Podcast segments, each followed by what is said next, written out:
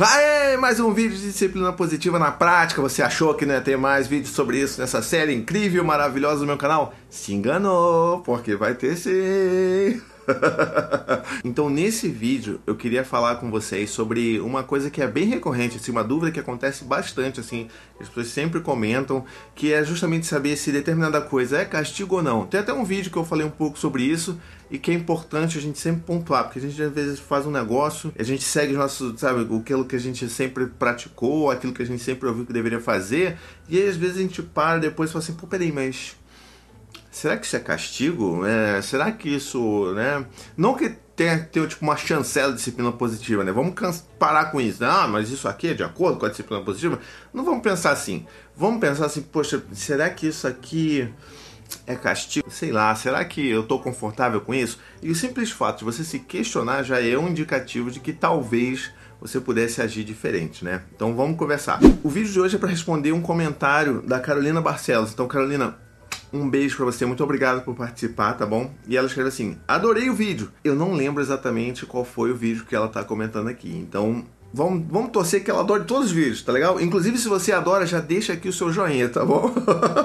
Aí ela continua: Por favor, faz um vídeo sim sobre punição. Por exemplo, só vai comer sobremesa se comer tudo. Só vai ver TV se reticências. Esse tipo de coisa é punição? Então vamos lá, essa é uma pergunta complexa porque ela não envolve só castigo, não é só punição. Envolve também recompensa, envolve aquele toquezinho ali de suborno sutil, sabe? Então aquela coisa assim, ó, você só vai ganhar sobremesa se você comer tudo. Então vamos trabalhar um pouco sobre isso e entender também um pouco do, quais são os desdobramentos de fazer isso no dia a dia com os nossos filhos. Mas só depois dos recadinhos do paizinho.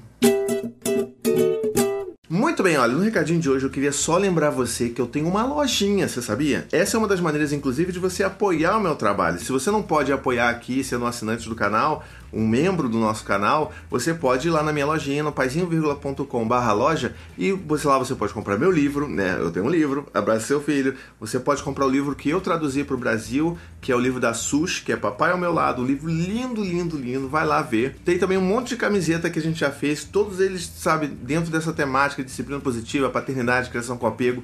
Vai lá, eu tenho certeza que você vai achar uma coisa bem bacana para você ou para o seu parceiro parceira, né? Então vamos lá, vamos pegar esse exemplo do, olha, você só vai comer sobremesa se você comer tudo.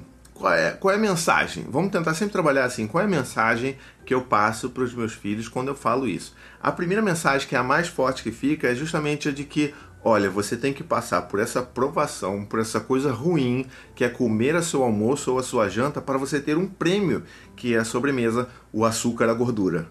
Você entende? Isso fincando ali na, na gente, no, no, nosso inconsciente, se você hoje é uma pessoa que, como eu, tem problema com doces, que sempre precisa comer doce, que tipo luta diariamente para tentar se desvencilhar desse vício em açúcar e gordura, você vai entender que isso começa lá atrás, quando você sempre associou isso a um prêmio. Então, tipo, sei lá, se aconteceu uma coisa muito legal, se você mandou muito bem no seu trabalho, ou então se você fez uma coisa muito incrível em casa, você fala assim, pô, hoje eu mereço um prêmio, vou, pô, vou comer aquele pavê, cara, aquele hum, vou comer um pavezinho delícia, porque hoje eu mereço, sabe? E assim, não é porque você merece, cara. Não, não existe isso. Você pode comer se você quiser. Você tem que ter um controle, tem que né, ter um certo tipo de equilíbrio ali, entender tudo como né, funciona o seu corpo, o seu organismo. Mas essa mensagem que é implantada na gente desde criança, ela vai até a vida adulta. Então, tipo, quando dá tudo errado, isso acontece muito comigo. Putz, deu tudo errado no meu trabalho, eu já gritei com os meus filhos, hoje está sendo um dia horrível,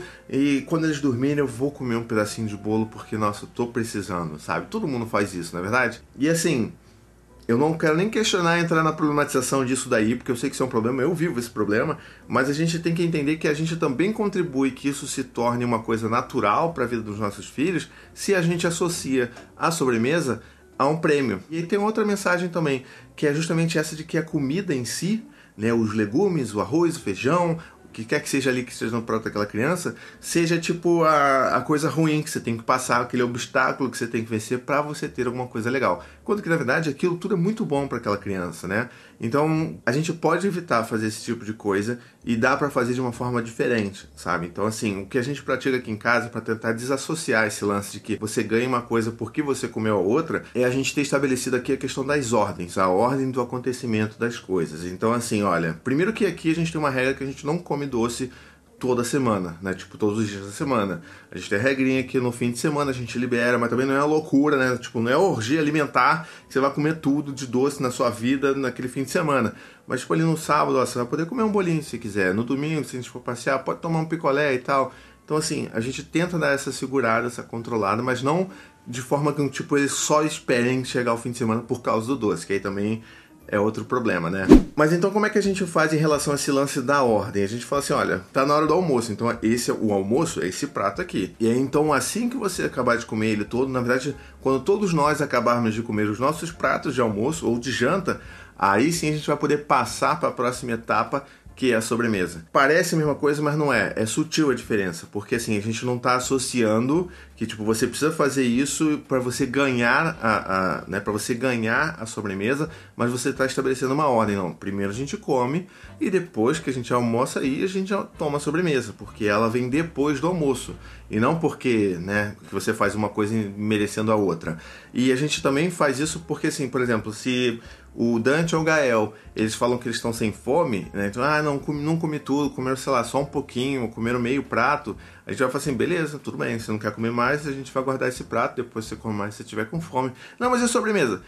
Pô, peraí, mas se você tá com fome, se você, você, você, tá, você consegue comer a sobremesa? Não consigo. Então, peraí, se você tem espaço na sua barriga para comer sobremesa, então você pode primeiro terminar o almoço com a gente e aí a gente, se sobrar espaço, se você não estiver cheio, aí você pode comer a sobremesa. Entende a diferença? A gente não está falando, olha, você tem que comer tudo para você poder ganhar a sobremesa. Não, se você tem espaço na barriga ainda, porque eu achei que eu não vou te obrigar a comer porque eu achei que você estava com a barriga cheia.